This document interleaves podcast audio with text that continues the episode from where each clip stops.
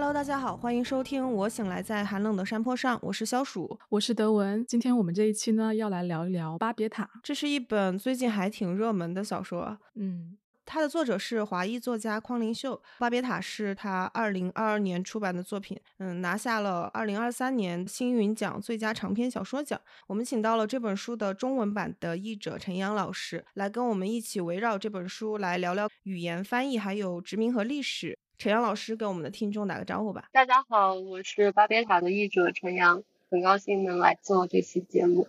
因为这本书本身是关于翻译的，然后陈阳老师自己也是一名翻译，所以请翻译这本书的人来聊这本关于翻译的书，我觉得真的是特别合适不过了。嗯，那我们简单的先介绍一下《巴别塔》是讲什么的吧。这本书它其实可以被看作一本豁然历史小说。故事发生的背景时间背景大概是在十九世纪的三十年代，对应到我们中国读者可能比较熟悉的时间线的话，它应该是鸦片战争前夕的样子。那小说的主人公他是一个出生在中国广州的男孩罗宾，他在一场瘟疫里面失去了自己的亲生母亲，然后被一个叫洛弗尔的外国人带到了英国。那这个洛弗尔教授他收留罗宾呢是有非常功利和实际的原因的，他不是出于某种好心啊。嗯，罗宾被当做一个语言方面的天才来训练，他后来就进入到了牛津大学学习翻译。那他学习翻译的这个地方就叫做巴别塔，在这个地方呢，罗宾会发现这个世界的运转是依靠某种魔法的，而这个魔法的力量的来源就来自于像他这样子的翻译者在转换不同的语言词汇时体现出来的所谓的语义差。我这样说起来可能有点绕，但是后面我们会详细解释一下这个魔法设定是怎么一回事儿。那与此同时呢，罗宾他还发现他所处的这个巴别塔学院，也就是这个给了他优渥的生活条件，让他不再流浪街头、不再吃苦的一个学术的体系吧，实际上是和大英帝国的殖民扩张行为有千丝万缕的联系的。所以，他需要在一种稳定光明的学术前途和推翻不公正的体系之间做出某种权衡和决定。那从这个意义上讲，这本小说也有点像一种成长小说吧。它是关于罗宾和他的伙伴们的成长故事，也是一个关于成年人认识到世界的真相之后应该如何去反应和行动的故事。嗯，匡灵秀他本人是一名非常年轻的作者，他是一九九六年出生的，现在还不到三十岁。然后他真的是一个非常标准的学霸写小说的一个范本，我觉得，因为他拥有剑桥大学和牛津大学的学位。然后目前应该是在耶鲁大学的东亚语言和文学系攻读博士学位。对，所以这本书涉及东西也非常多，我们这期节目也会聊到很多方面。当然，很多东西其实也是我们自己查看的资料，所以如果听众朋友有什么更专业的补充，到时候也欢迎在评论区留言哈。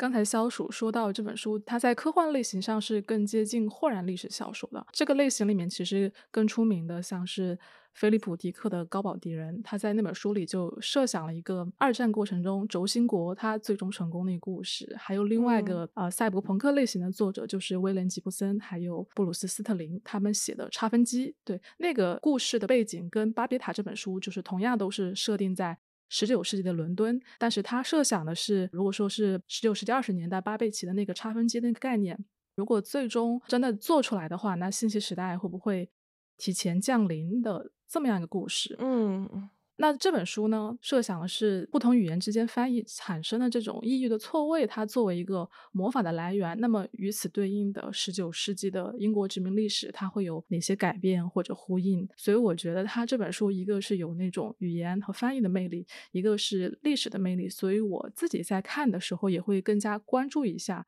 这本书的故事，它对于真实历史是如何进行关照的？不知道你们对于这本书的整体印象是什么样的，以及你们看的时候主要是被哪些点所吸引？陈阳老师先来。首先，我觉得这本书就我个人而言的话，我可能会把它分类为奇幻，而不是科幻。虽然他在前一段时间获得了金鹰奖，但是金鹰奖这个奖项它本身它的全称就是囊括了科幻和奇幻这个两大门类的，所以我觉得《巴别塔》它更偏向于奇幻小说，它里面的关键词它是把语言定义为一种魔法，把翻译定义为魔法的，而且虽然说提到了工业革命，提到了鸦片战争这一段历史，有科技的成分。我们甚至可以把这里面的翻译和语言，可以把它等价代换为真实历史上工业革命当中的工业技术。它确实涉及到科学技术的部分，但是整本书读完的话，我觉得大家肯定会有一个很直观的感觉，这是一个文科生写出来的作品。嗯，它更富有一种浪漫的色彩，它更偏向于奇幻故事。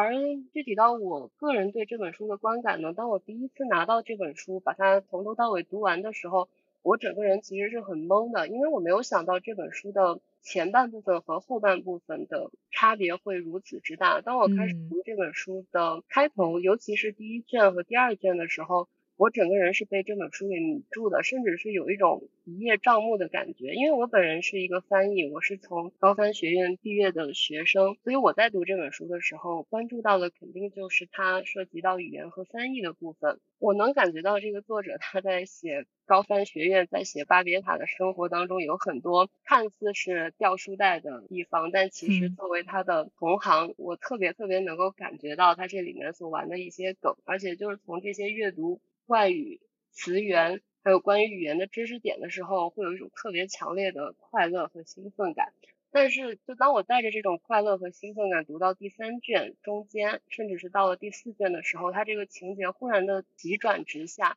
开始讲述殖民和历史，所以这给我造成了一个观感上的特别大的。冲击，我没有想到它会这样子的发展，然后就到了第五卷，然后第五卷在集中写他们最后在巴别塔最后的这几周的生涯的时候，他的文字给我的质感又变得非常非常的致密和沉重，所以整本书读下来，它的故事节奏啊，就有一点像一个哑铃，它的开端和结尾是特别有质量、特别有密度的，然后中间这一段可能就会导致它啊，在这个前后的对比之下显得有一点点。乏力或者说仓促，所以这是整本书给我的观感啊。当我在翻译完这本书，然后到这本书最后出版的时候，我当时我记得我发了一个朋友圈，就是说我作为一个译者，然后我能去翻译一部关于翻译的故事，翻译这样一本小说，这本身就是一个很奇幻的经历，然后这又是一个一部奇幻小说，所以整个翻译这本书的经历对我来说就非常非常的迷人。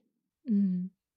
呃，我是在阅读的这个过程当中开始感受到他，呃，去书写关于这个殖民的部分的时候，我有一种想要去看到更多的一些探讨的这样一种愿望吧。呃，所以我会觉得他后半部分的时候，清帝国的面目是非常的模糊的，对，就是有一种这种感受。不过总体来说，我觉得阅读这本书的感受还是相对来说愉快的。它是能够让你一下子比较快的去翻完的那种小说，但是，但是我并不觉得这本书看起来很轻松哎，我觉得这本书的信息密度其实是非常大的。当然，如果尤其是你对语言或者说是翻译感兴趣的话，你可能会就觉得它提供给你的东西，可以挖掘的东西就更多了。对，应该说可以，我觉得可以说它这本书很有深度，但是同时它的文字又很好读。嗯，是的，是是这个意思。嗯呃，不过我跟陈阳老师有点不太一样的是，呃，因为我在看这本书的时候，我是首先看到它的标题嘛，因为它的标题首先就是提到了“暴力史”这几个字，所以我是理所当然的期待这本书的故事里面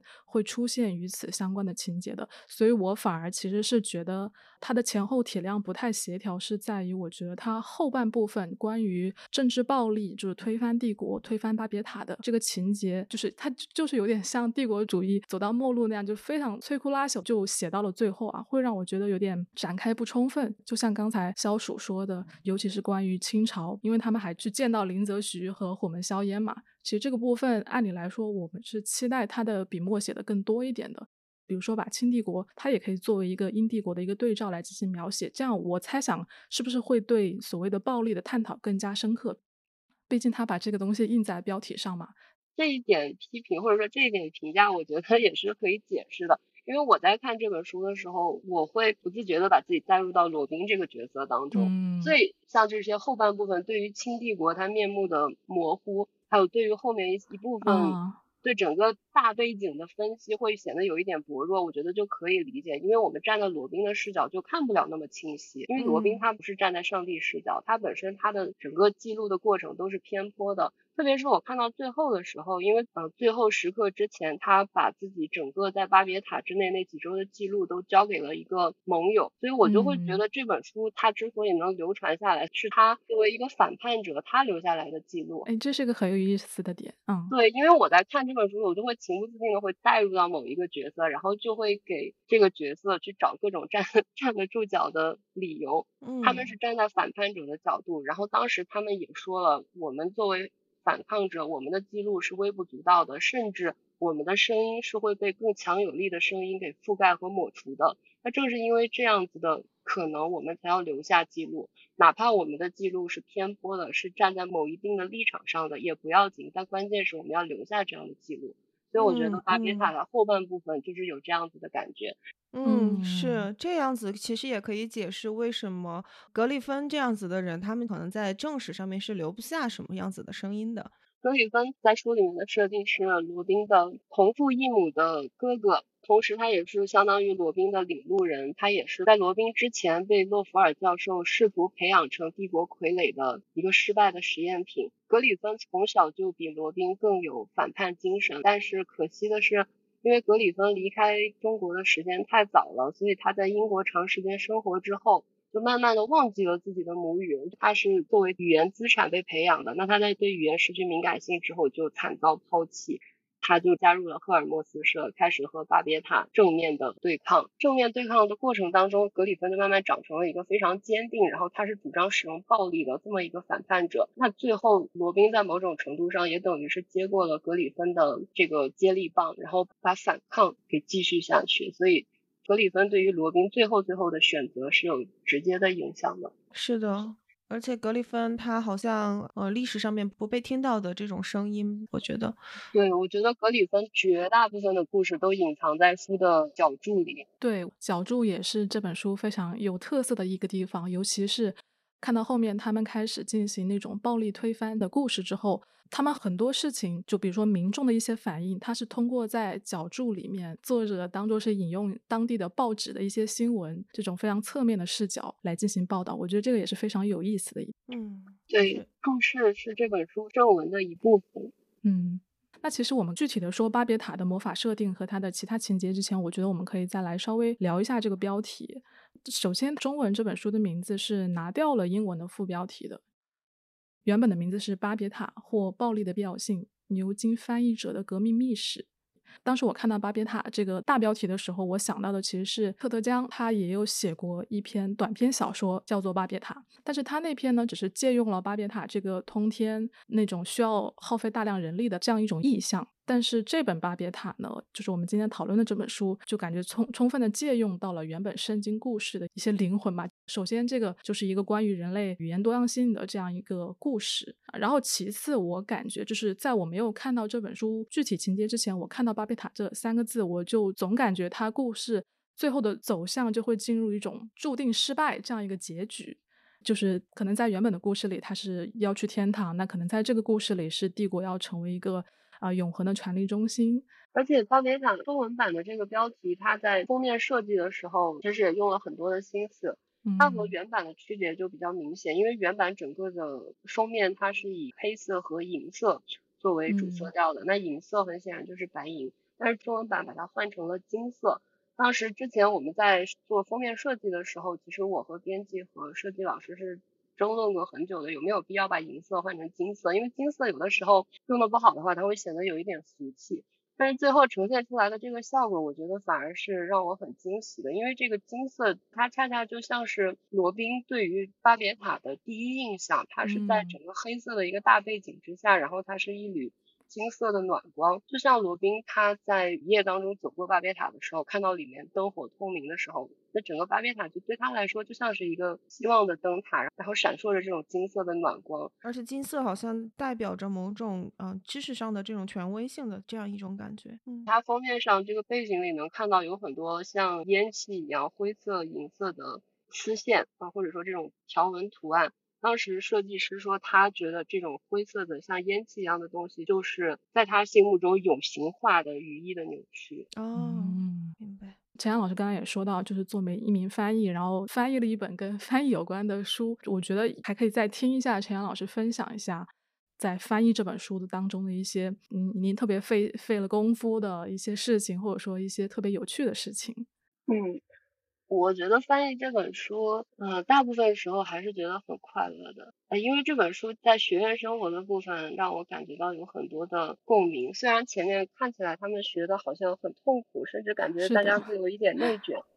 但是我们当时在高三学院的时候，生活真的就是这样的。我我们当时有一种，呃，就同学之间真的会有这种单纯的、非常激烈的讨论，但是是没有任何冲突、没有任何吵架意味的激烈的讨论。然后在这种讨论之后。真的会有一种头脑发热的感觉。当时我们的口译老师就跟我们说过这样一句话：如果你们没有觉得自己的头脑真的在发热，是真正意义上的在产生温度的话，那说明你们的口译还没有练到位。这种高强度的生活在翻译学院里就是一种常态。我们甚至当时在九点多下了晚自习，练完口译回到宿舍之后，我们会觉得夜晚从十一点才刚刚开始。那不就是跟巴别塔一样？所以，我我在读这本书，在翻译这本书的时候，会觉得就是在重复当年那一段的生活，就是从午夜到凌晨，在晚上读各种文献，读各种翻译理论。我会觉得特别的痛苦，但是又特别的充实。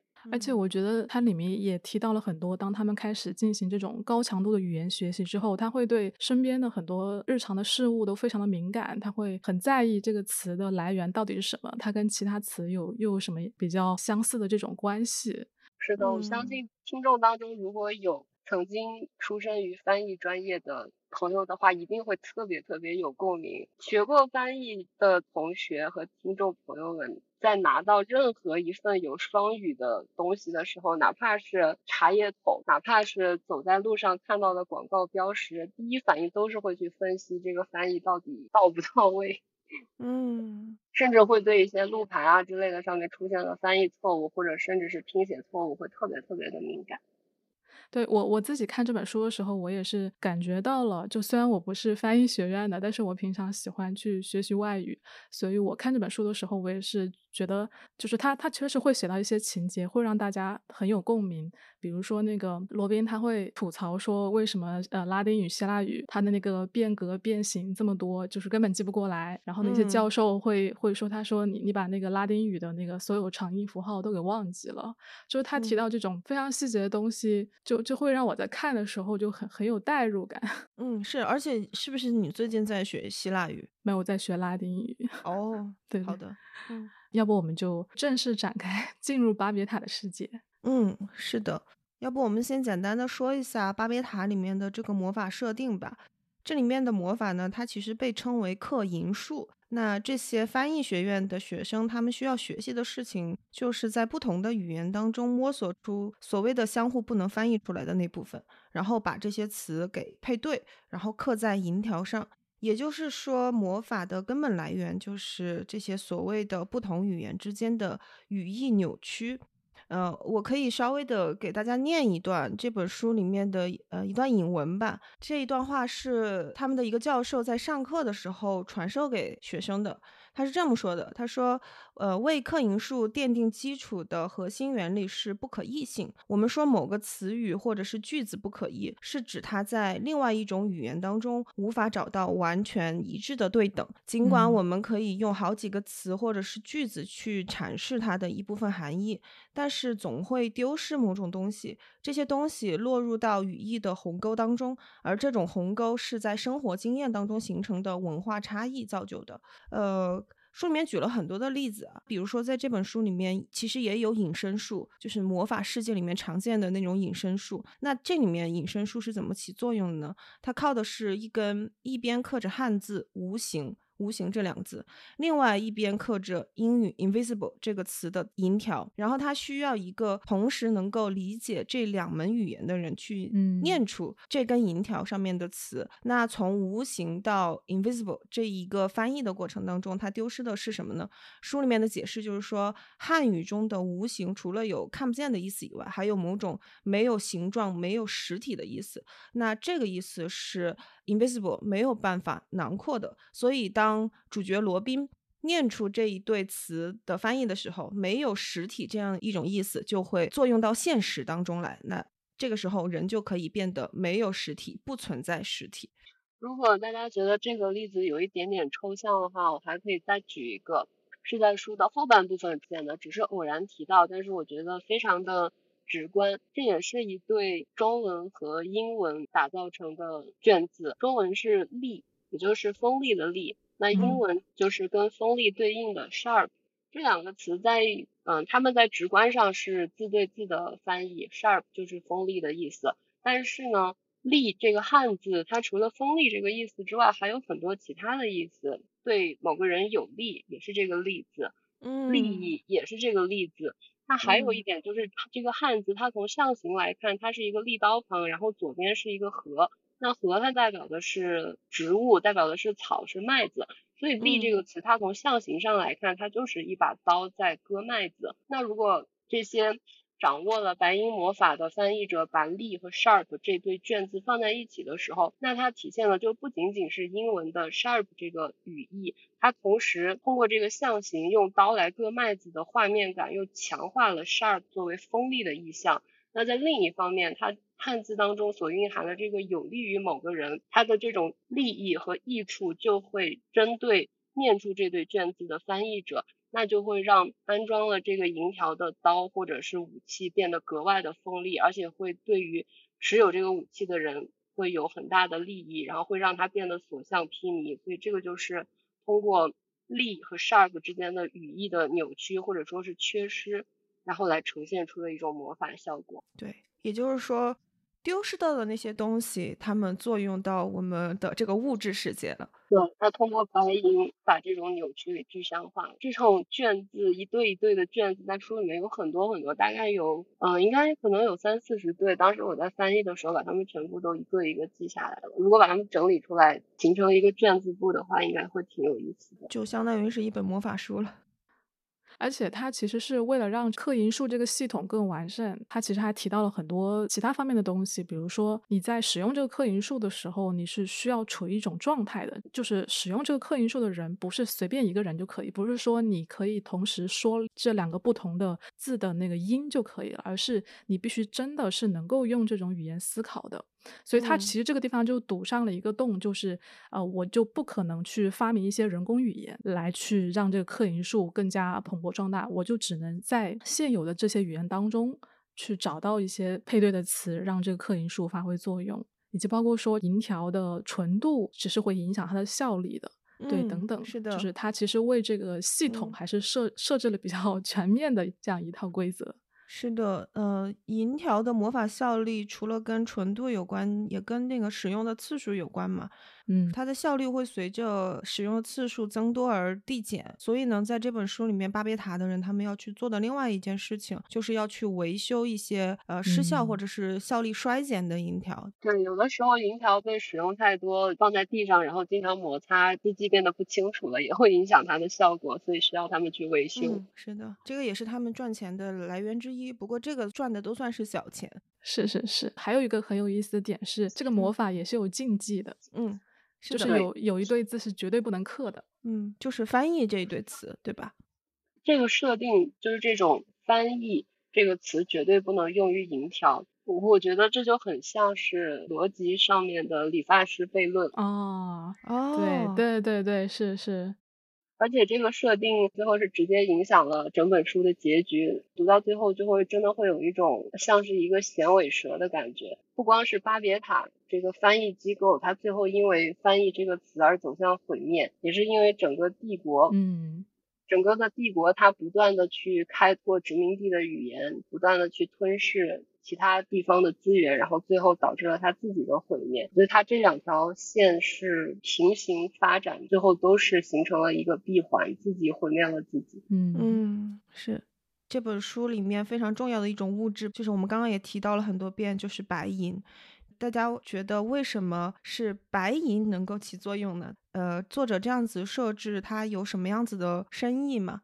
这个设定真的很巧妙，我非常非常的喜欢。他把语言和历史就通过白银这一个点勾连在了一起。在书里面有解释，因为白银它在炼金术当中和水银有关系，那水银在英文当中又是对应着莫丘利。莫丘利在希腊神话当中的名字是赫尔墨斯，赫尔墨斯一直被视作是众神之间的使者。他的形象就是经常能在他的头盔或者是他的脚上会有小小的翅膀，那这个翅膀就是意味着他能够在大地和奥林匹斯山之间迅速的往来。哦，像信使一样啊。对，他在神界和人界来回的传递消息，但同时他又是负责商业，因为商业也是需要快速的往来嘛。那同时他还是小偷的保护神。是是的是。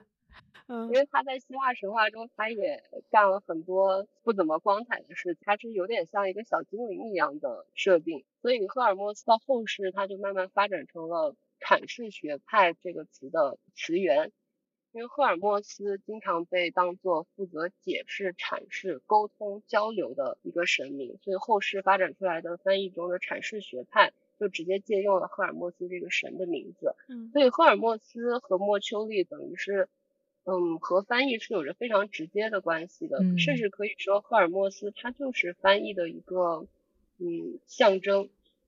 那通过莫丘利把赫尔墨斯和白银联系在一起，然后构建起了巴别塔整个白银魔法的基石，就是一个让语言学人会非常狂喜的一个设定。嗯，学过语言、学过翻译的。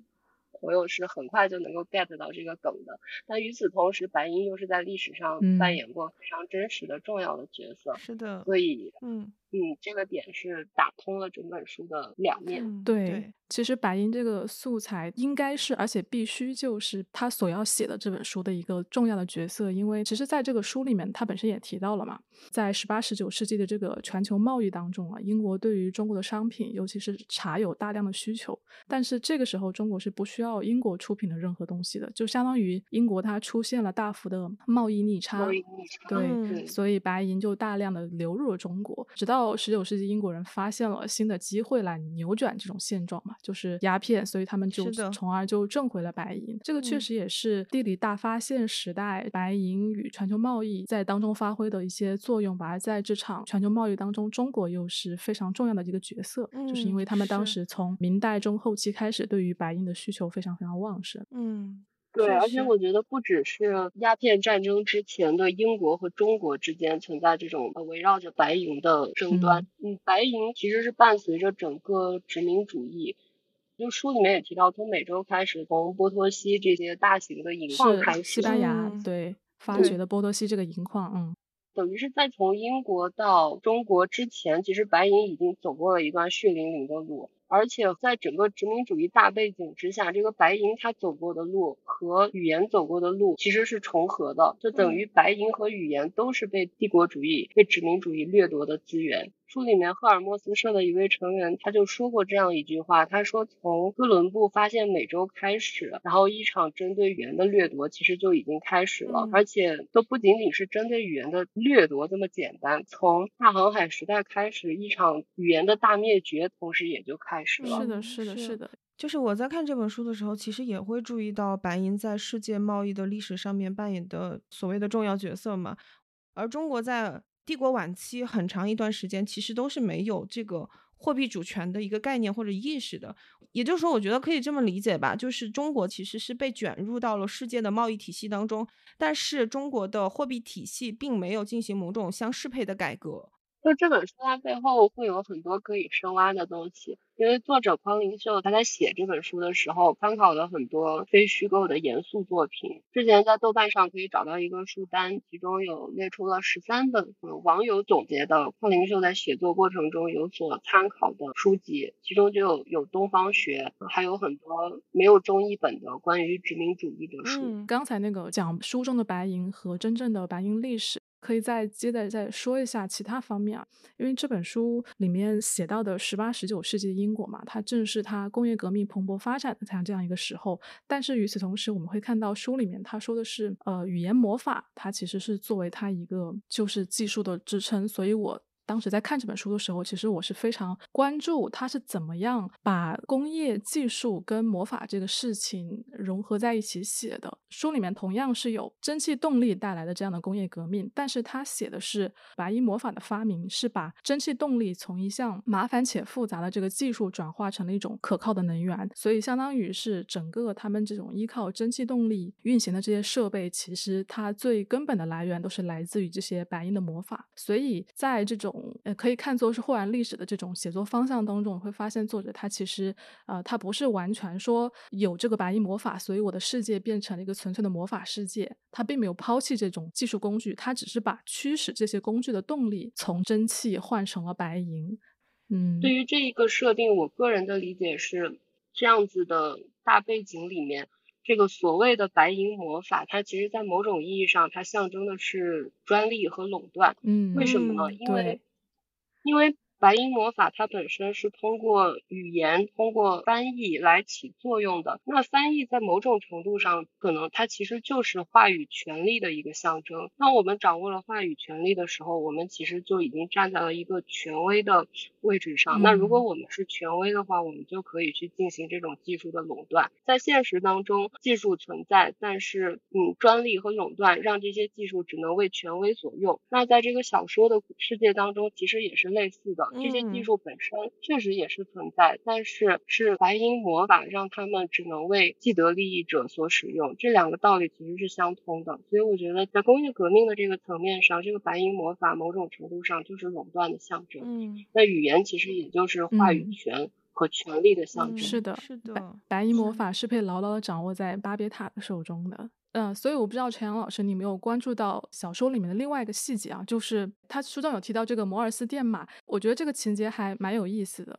克银部对于摩斯电码这种东西，他们是非常欣赏的，而且是花费很大价钱买过来，把它放到了巴别塔里面。而且这个东西不需要使用到白银魔法嘛，它是完全靠电力运转的嘛。在我心目中，这个故事如果按照这个方向去，它应该就要写白银魔法跟这种可以完全靠电力运转的这种技术的冲突矛盾了。当然，这个很可惜，他的故事并没有展开啊，没有往后面写下去。陈阳老师有关注到这个情节吗？有，其实我们可以看到巴别海的教授对于摩尔斯电码或对于这整套设备，他们的立场其实是有分歧的。嗯，是的。像普莱菲尔教授，他就对这个特别的热衷，但是洛弗尔教授他就非常讨厌这个东西，所以我觉得这个是不是在某种程度上也是在隐喻巴别塔这样一个掌握着白银魔法的传统机构，他在面对新生的技术的时候，他也在选择，就他其实是站在一个可能走向完全不同的结局的这么一个分岔路口上。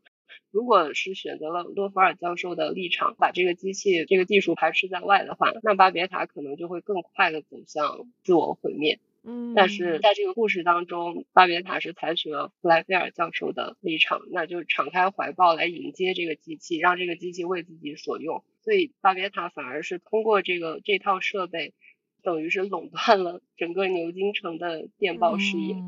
哦，那我觉得从这个方向来说，讽刺意味其实更深了。因为当时我看到这个情节的时候，我的第一反应就是这个东西太过于挑战白云魔法的地位了。我想的就是这些皇家翻译学院的学者们是肯定要极力的排斥这个东西的。嗯嗯，对，我想说，如果他是要写上下两册的话，这个就是一个绝佳的影子，它可以成为另外一个方向的视角，就让白银魔法永远的衰弱下去。因为这个东西才是更像很多类似的小说里面会写的。他会写这个历史有分叉，但是最终还是走到了真实历史的这个方向。他如果要写上下册的话，我觉得就可以写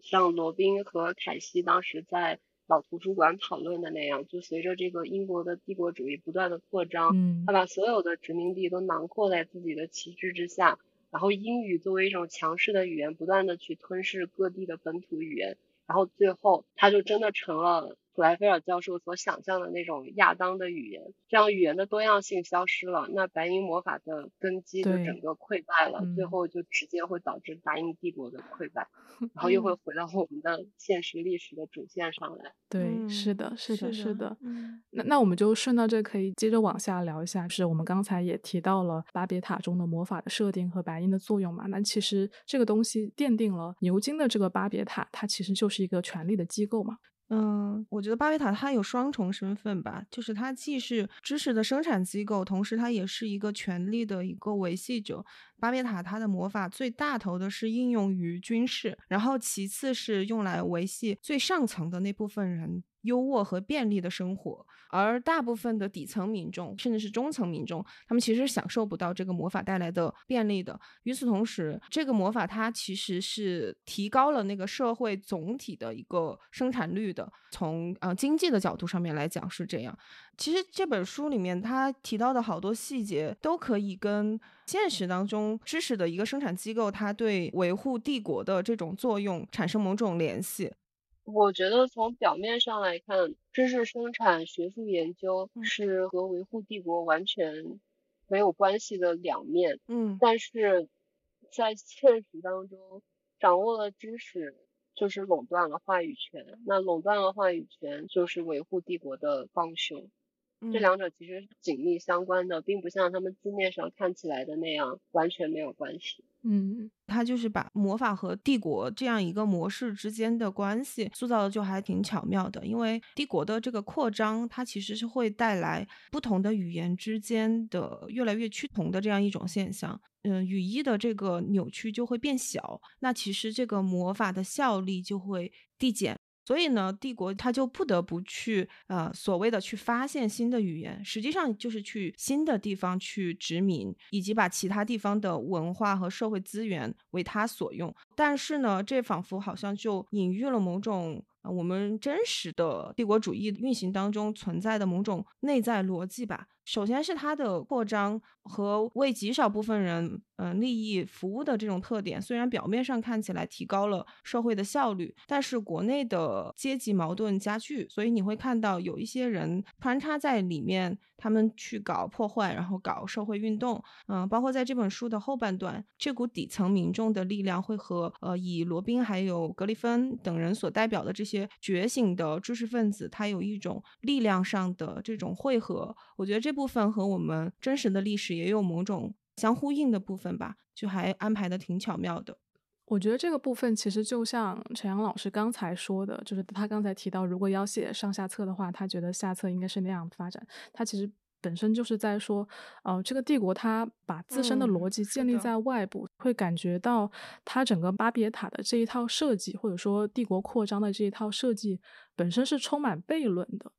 尤其是像他前面提到，有些教授会好像非常自豪的对他那些学生说啊，其他学院都觉得你们是外国学生，所以不要你们，只有我们学院是因为反而是因为你们的外国背景。但事实上，这是一个非常冠冕堂皇的话，因为巴别塔能够持续存在并且拥有权力的背景，就是要在于所有这些语言之间不能够进行越来越多的接触和融合和互相影响。他们就是必须要中间存在的一种鸿沟，所以你再反过头来想说，巴别塔它表面上所称号的这种，它想要让不同的语言之间融会贯通，这个本身就是不可能实现的，所以它这也是一种隐喻吧。就是这这个帝国它本身所依靠的扩张的逻辑，居然是建立在那些中国就是会说中文的人身上，会说梵文的人身上，这本身是一件非常奇怪的事情。就像我后面在看书的时候，我一直在疑惑的一个点，就是如此庞大的一个帝国，它居然把自己的就所有的工业革命的这些动力啊，就是整个社会的非常高效的运转，仅仅建立在白银魔法这一件事情上，而且是让巴别塔这个机构它拥有了如此大的权力，这个听起来特别不合理。然后我发现，在这个故事进行到后半段的时候，他们确实也提出来了，就维克图瓦说的，他说，应按理来说，所有人都应该知道，不应该不应该把鸡蛋放在同一个篮子里嘛。但是他们后面就给了一个解释，他们说，首先一方面他们是有缓解这样依赖性危机的一些方式的，就是他们在牛津之外还设置了一些，比如说剑桥那些地方也设置了一些辅助性的站点，但是这些站点是没有办法跟牛津的巴别塔进行这种力量上的抗衡的。那为什么为什么牛津不愿意分享出去呢？就是因为如果他分享出去了，他的权利就消散了。对他这个自己的解释就是，这是巴别塔的阴谋，巴别塔刻意为之的。对，而且还有很重要的一点就是，巴别塔他所依附的大学是牛津，那牛津出来的很多校友，他可能就是掌握了整个大英帝国方方面面，而且这书里面也提到了牛津跟剑桥之间，他们好像在每一个平行世界里都是都是 竞争很激烈的。所以可能恰恰是因为这个，然后政府里面的这些牛津校友，他为了维护牛津的地位，然后他会去强化巴别塔的垄断。啊，就是陈阳老师，你刚才说这个让我想起来，我最近看那个四大城市首是首相，它里面就提到了，就是英国的文官文官系统，就是官僚系统的里面的那些职员，绝大部分都是从牛津出来的。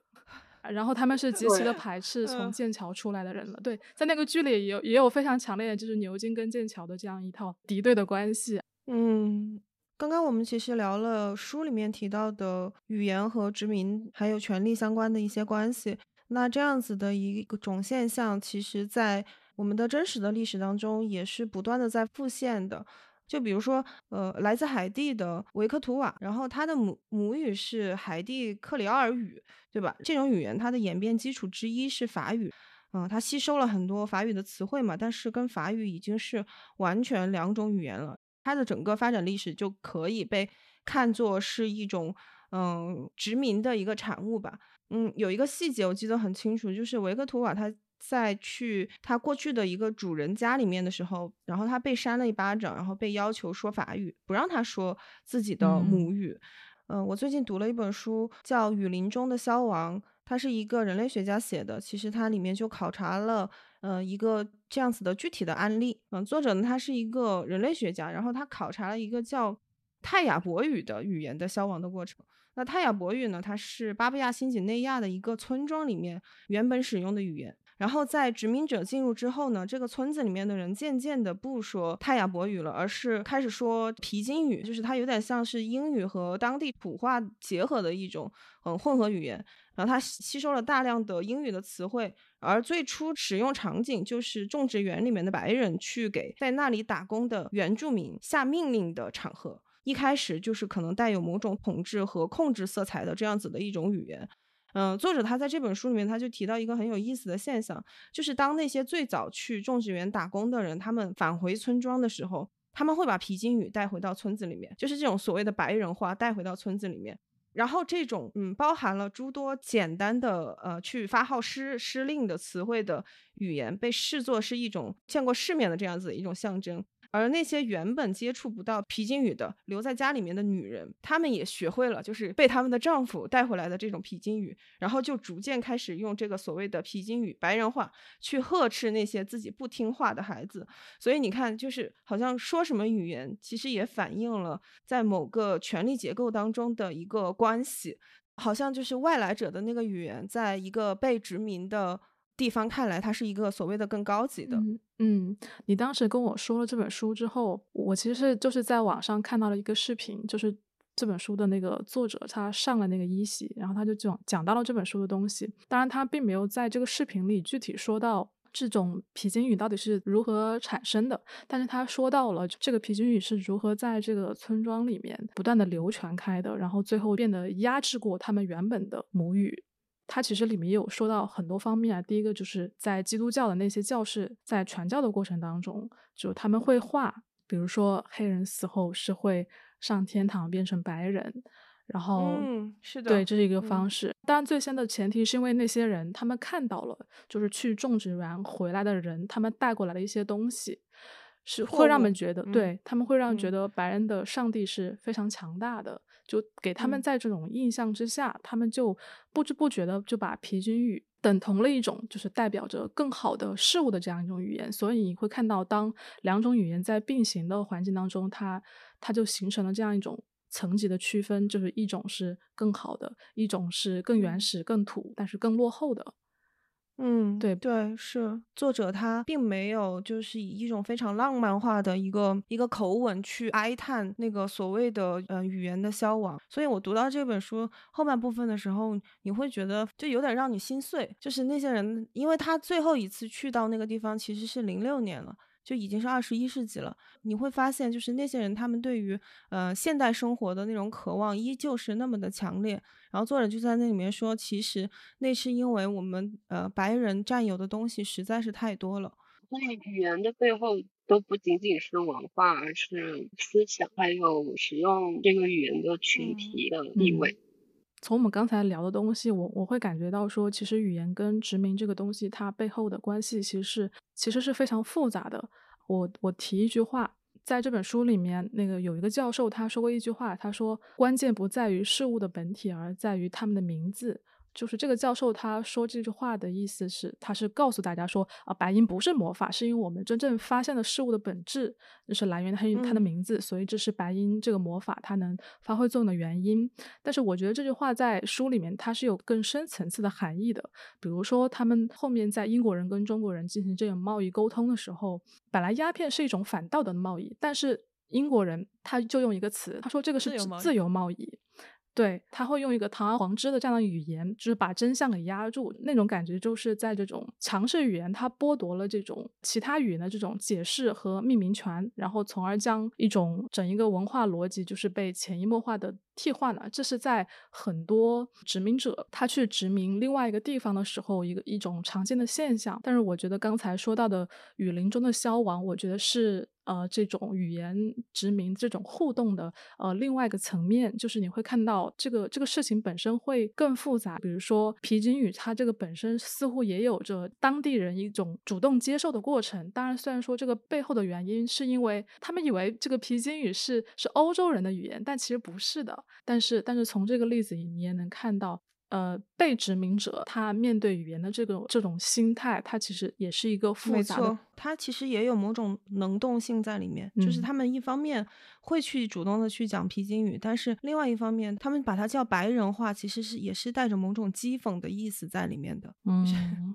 对，其实这个皮筋语就是，其实它现在已经变成了一种语言类型嘛。嗯。其实你如果完全抛开这种所谓殖民被殖民的这种这种概念来看，它其实可以简单的就表达两种，就比如说在地缘上相近的，或者说是因为什么原因，就是两种语言它进行了这种融合，然后产生的一种新的语言。嗯，之前历史上也有过中日皮筋语嘛？对对对，但那那肯定也是跟殖民有关的了。这个就是这个就是大家在那个呃电影里面经常会看到的日本人说话那种方式。对吧？就是那种大大的大大的有，嗯，大大的有，大大的有，对对，你的这种就是什么的，是的，是的，这种就是日语的语序，就是它会把动词放在一个句子的最后，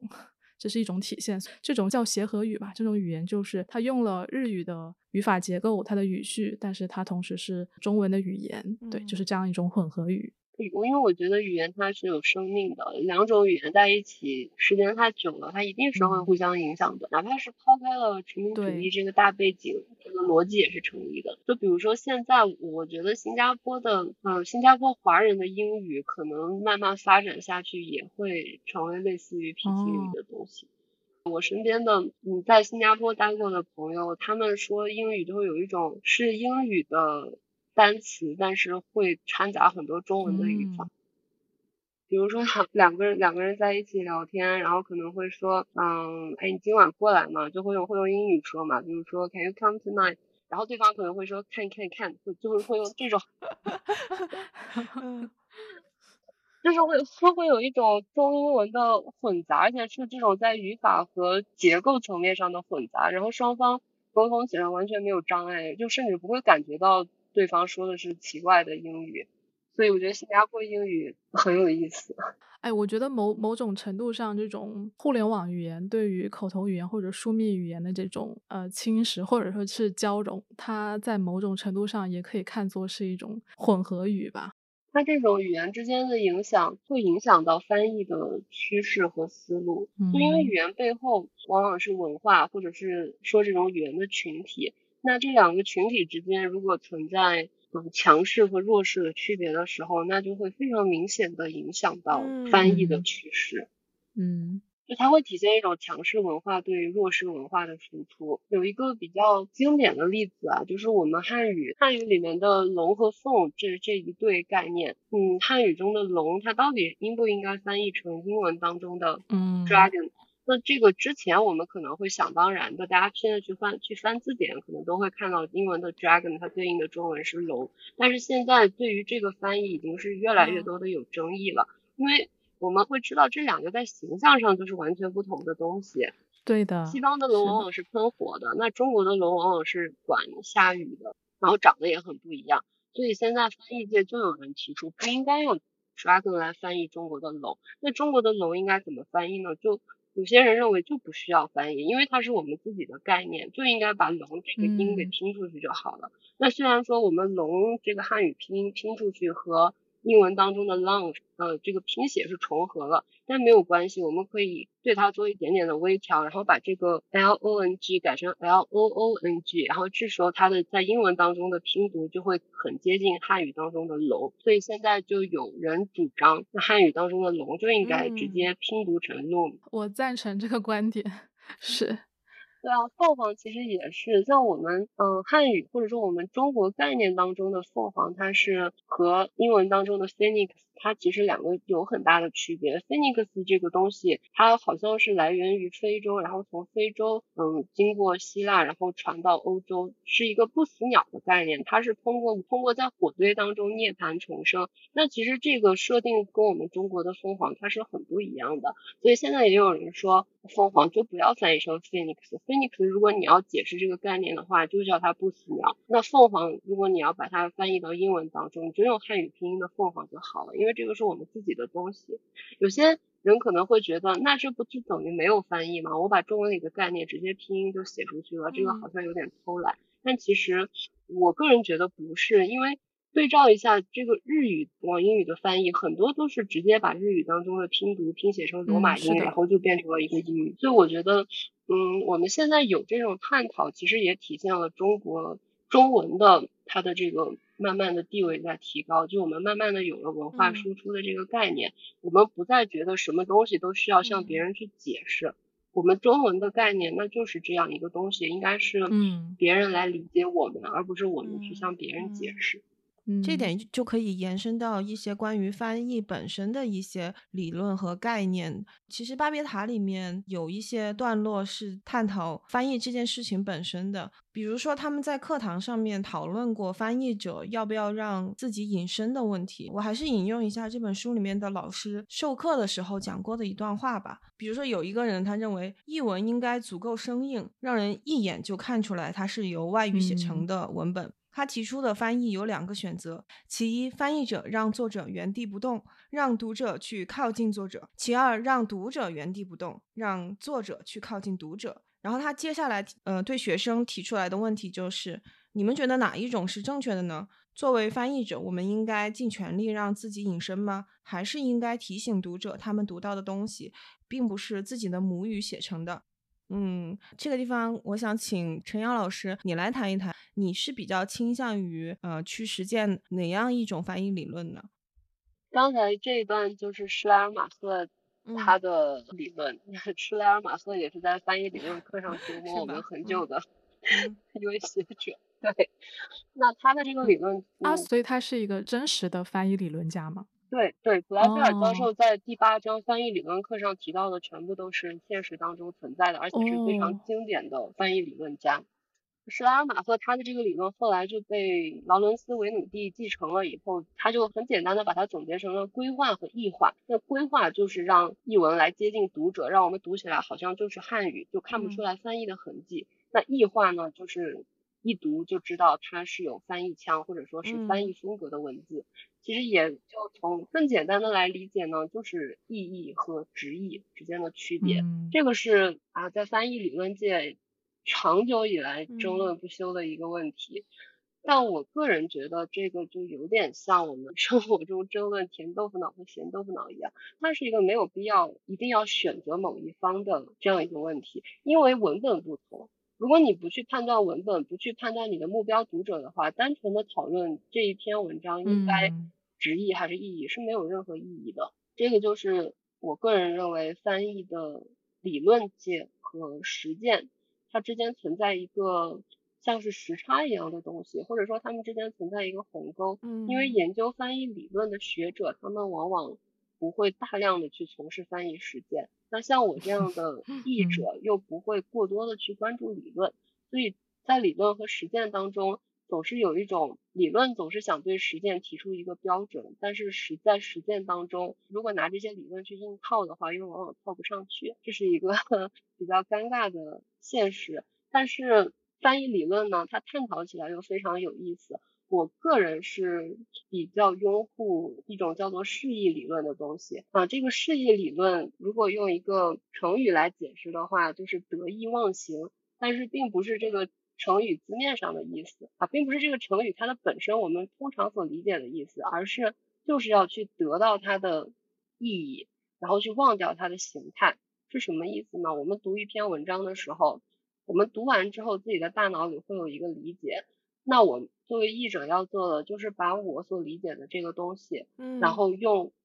易入语、通畅、直白、流利的表达出来。那至于原文它究竟用了哪一个词，是不是这一个词一定要在译文中有对应的一个词，这个不是最重要的，甚至在某种情况下是可以舍弃的。然后为了追求一个它的信息上的对等。嗯，我个人觉得翻译应该是这样的，也就是说，翻译它的本质并不是去为了寻找所谓的亚当的语言，并不是为了实现一个字词上的完美的复刻，而是要去找到它们之间的动态的对。就是尤金奈达他提过一个动态对等理论，这个动态对等理论的意思和得意忘形差不多，就是说原文读者他去读原文所感受到的东西，和译文读者去读译文所感受到的东西应该是基本对等的。嗯。这二者之间实现的是一个动态的对等，并不是文本层面上的对等。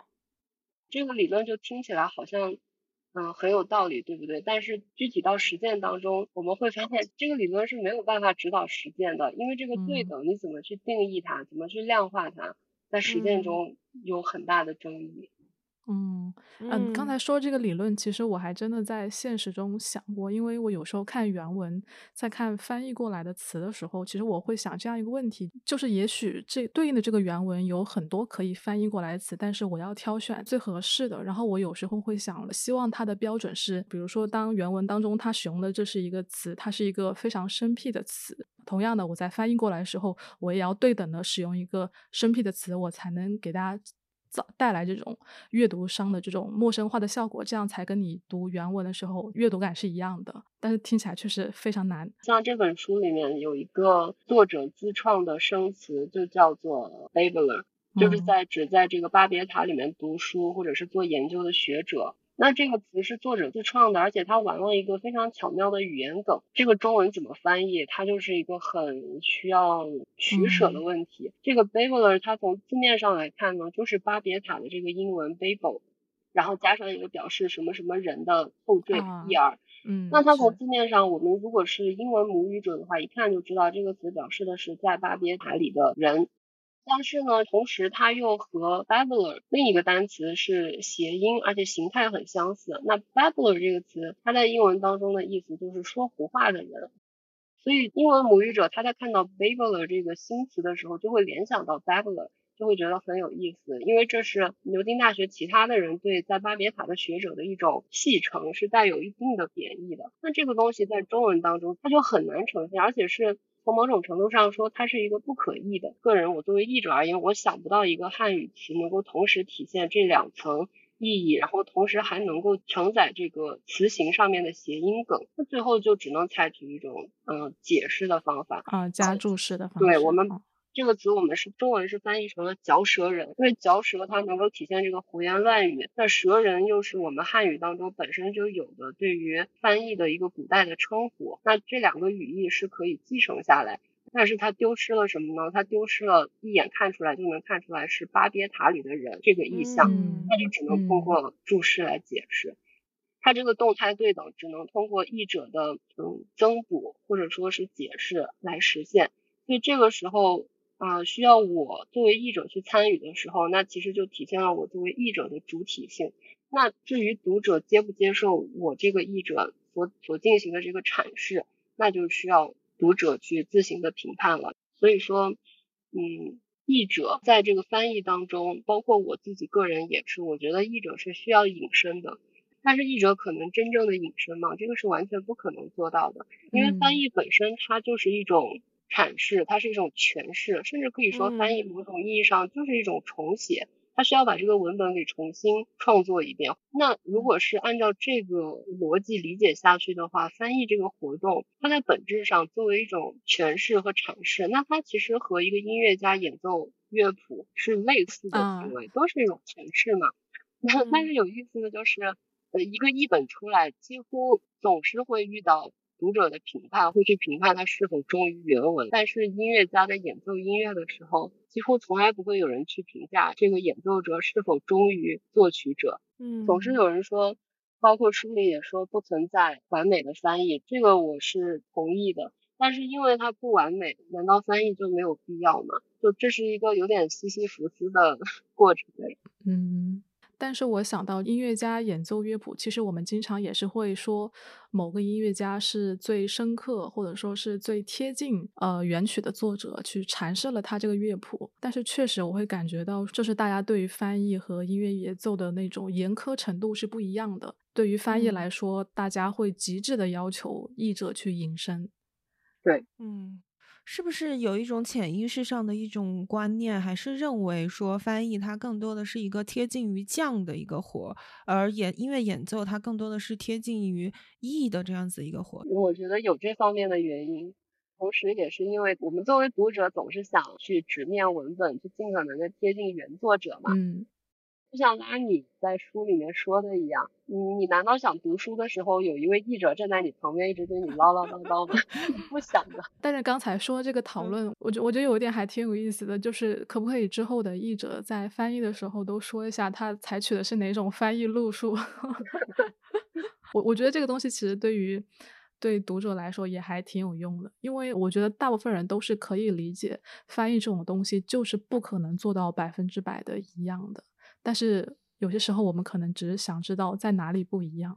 我猜，对，嗯嗯嗯嗯。但是说到说到翻译这个事情，在在书里面还有另外一个小故事，就是他们在一起说到《天方夜谭》这本书的时候，被那个拉米吐槽过，就是他们看的那个翻译，就是那个乔纳森斯科特写的是一个烂译本，就是。译者的主观能动性实在是过于强，因为他就完全基于个人的，比如说道德评判标准，他会把一些比较色情的段落删掉，对，他会他会自己塞很多进东西进去，这个就是跟我们刚才讨论的所谓体现译者主体性完全是两回事儿。对，但是这个确实是一个过程。之前啊，我们在做惊奇某一期的时候，我记得当时一个嘉宾跟我提到过，就是在梁启超他们当时小说界革命的时候，他们同时也做了大量的这种呃文学作品的翻译，嗯，然后那个时候就是他翻译了一本书叫《十五小孩节》。类类似这样一个名字吧，但是这本书就是在梁启超翻译的过程中，他就把它从一个少年冒险的故事，最后逐渐改成了一种就是要号召革命的这样一个事情。这种类似的翻译的路线是当时确实非常流行的，包括鲁迅本人他也是会这样去做。就后所以后面当当时的这种就是当时的这种翻译的方式，现在还有一个名字叫做豪杰译。嗯，他那个算是某种意义上的改写了。对，是的，真正的改写。呃，所以译本跟那个思潮本身也是有很大的关系的。所以我们也能看到很多历史上有不同版本的圣经的翻译。对啊，这个东西它就体现了，嗯，语言本身就是在争夺解释权、阐释权的。对，嗯。其实刚刚我们也多少提到了一下自己在学习不同的语言的时候的那种体会啊。像《巴别塔》里面，罗宾他自己在远离了故土之后，然后他要专门的花时间和精力去学习汉语，重新学习汉语。这部分书写的话，我觉得可以联想到匡立秀他本人的一个成长经历。我是之前听到一一期播客，他就嗯讲到自己也有这种就是母语逐渐在脑海当中变得模糊的这样一种感受。然后他是后来嗯应该是成年之后，可能呃回到了中国了之后，然后他和他的家里面的长辈交流之后，然后他开始重新回看自己的母语，回去之后就改了自己的专业。可能更多的想要去研究，嗯，跟语言相关的这个事情，也开始重新的去了解中国历史。不知道大家在学习语言的时候，会不会有一种另外一个人格，或者说另外一种自己的存在，呃，萌生出来的这种感觉？我觉得会的。那就我个人经历来说，嗯，我之前在在法国待了一年，会有那种我知道这个东西用法语怎么说，但是用中文说，我得想个好几秒钟，会有这种感觉，就母语确实会变得模糊。我觉得一方面是因为本身它有一个概念上的差异，就比如说有些东西它在法国很常见，然后在在中国。很少，所以这个东西我得想一下怎么用中文去描述它。但是另外还有一种情况，确实就是本来我很熟悉的中文当中的词语或者是表达方式，我突然的不记得了，我得去回忆它，因为这个时候我的中文的表达，我的语法甚至会被法语影响，我组的句子可能都会有一点点语法上的错误。我觉得，如果从大脑科学的角度来说，呃，母语的一些词或者语法的遗忘，是不是某种程度上只是大脑就是在另外一个环境下，为了让自己工作效率更高？对啊，说到这个，我想起来一个我老师的一个同事，他当时证明了一个理论，就是说。我们人的大脑，它其实输入语言的部分和储存知识的部分，它是两个不同的路径，就像两个不同的文件夹一样，它是分开的。也就是说，不管我们用哪种语言获取到的知识，它都存在同一个地方。嗯，也并不是说我们通过中文习得的知识就存在中文的这 个文件夹下面。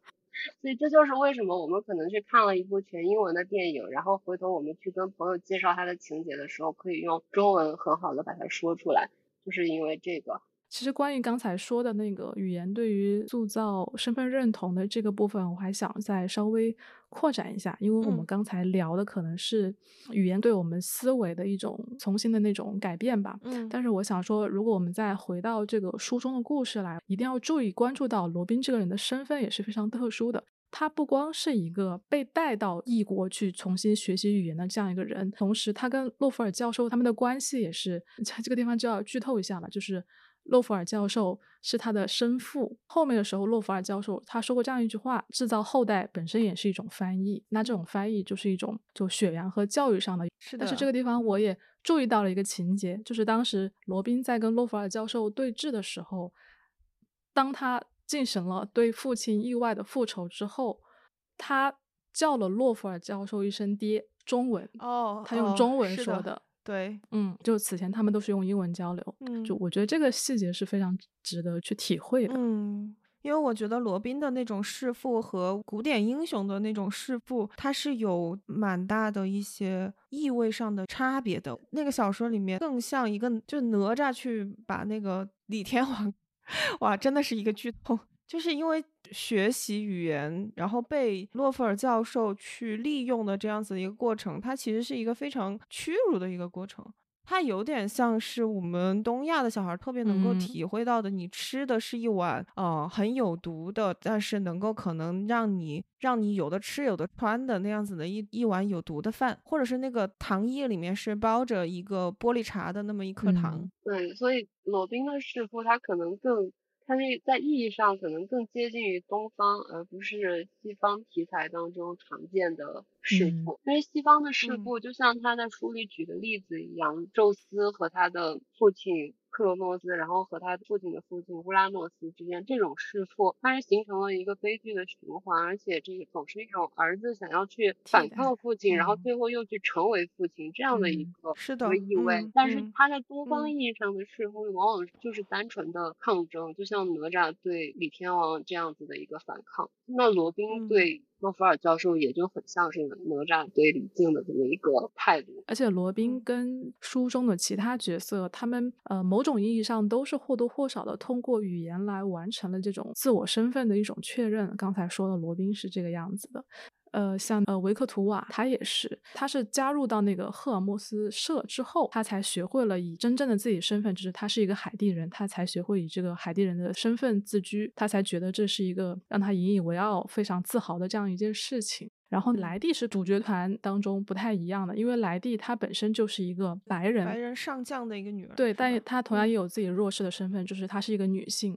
他的哥哥获得了所有的资源，所有的目光。他获得他自己自豪感的来源，也就是就他觉得他自己是争取到所有东西，来到这个皇家翻译学院。然后这个，所以你会发现莱蒂的这个立场跟其他三个人是不一样的。他们相互之间始终是没有办法完全理解对方的。嗯，嗯，甚至他甚至莱利和另外三个人，他们之间经常在反复拉扯的一句话就是你怎么还不明白呢？所以其实他们每一个人就是面对这样子的一个暴力的一个体系，他们做出来的应对的策略其实是有差异的，所以感觉每一个人都可以写一个小的别册了。对。就某种程度上吧，感觉他们也比较像工具人，就是他们身上的身份属性是更重要的。对，但是作者确实也在中后本花了不少笔墨去描写他们四个人之间的互动和感情。我印象最深的其实就是拉米的，我觉得他真的是一个开心果。我觉得这如果翻拍成影视剧的话，拉米绝对是一个人气角色。嗯，我们是不是我们聊的时间也差也挺多了？大家各自推荐一些跟翻译和语言相关的一些书或者是电影。嗯，我想推荐一部我个人挺喜欢的电影，但好像豆瓣评分不是很高。叫这部电影的标题叫《翻译疑云》，它应该是一部法国电影，至少是一部法语电影。那法语的标题直译过来就是“翻译者们”。这是一部一个悬疑故事，所以我就不做太多的剧透了。但是它基本的情节就是很多个翻译来自不同国家、不同语言的翻译，然后他们要翻译一本畅销小说，然后为了保密，所以他们必须在一个封闭的环境中完成这部小说的翻译。然后他们就在啊非常优渥的条件，在一个有点类似于把暴风雪山庄的这么一个环境当中，在翻译的过程中发生了很多的故事。这个电影很好看，因为它是一部。啊，真正将镜头对准了不同语言的翻译的电影，我我很少能看到真正把翻译作为主角的作品，所以这个电影我很喜欢，推荐给大家。陈阳老师不是有一个斗猎吗？我觉得那个可以分享给大家。对，他那个斗猎里，那个斗猎里大部分翻译都是作为非常非常次要的配角出现的，就比如说《阿凡达》里甚至都有一段同声传译。阿凡达的第一部，在最后男主驯服了那只巨大巨大的大鸟之后，然后来鼓励他们部落的这些原住民奋起抗争。然后他在发表演说的时候，他就说他的那个他对纳美语掌握的不太好，然后请一个朋友来帮他做翻译。所以他当时在激情洋溢的演说，他说的是英语，然后他旁边有一个原住民给他做纳美语的实时同声传译。嗯，确实是在很多科幻或者幻想类作品里面，其实语言这。这个角色很少作为一个非常中心的角色。他们经经常分成几类啊，他要不就是呃交流没有什么障碍，或者说是呃万能翻译器，对吧？这个是最偷懒的。对，那要不就是呃可能像魔戒或者说冰与火之歌这样的作者，你会看到他为不同的种群、不同的民族人群，他们创造了对应的语言，然后这个语言你会看到是跟他们的就是背后的文化是是相关的嘛？那直到了比如说可能像我们刚才提到的特德江他写的那个倪医生的故事，还有像刘宇昆思维的形状，他这个里面就是会把语言当做一个核心，他会借用一些语言学上的理论作为他这个故事展开的一个大背景。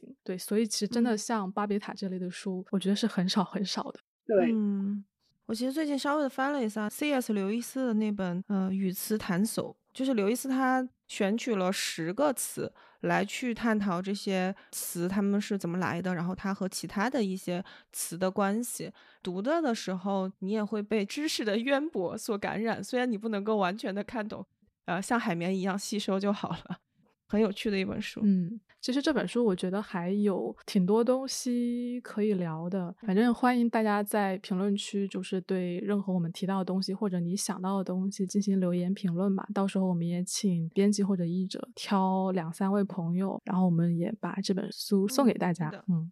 好呀。那我们今天就先到这里了，拜拜拜拜。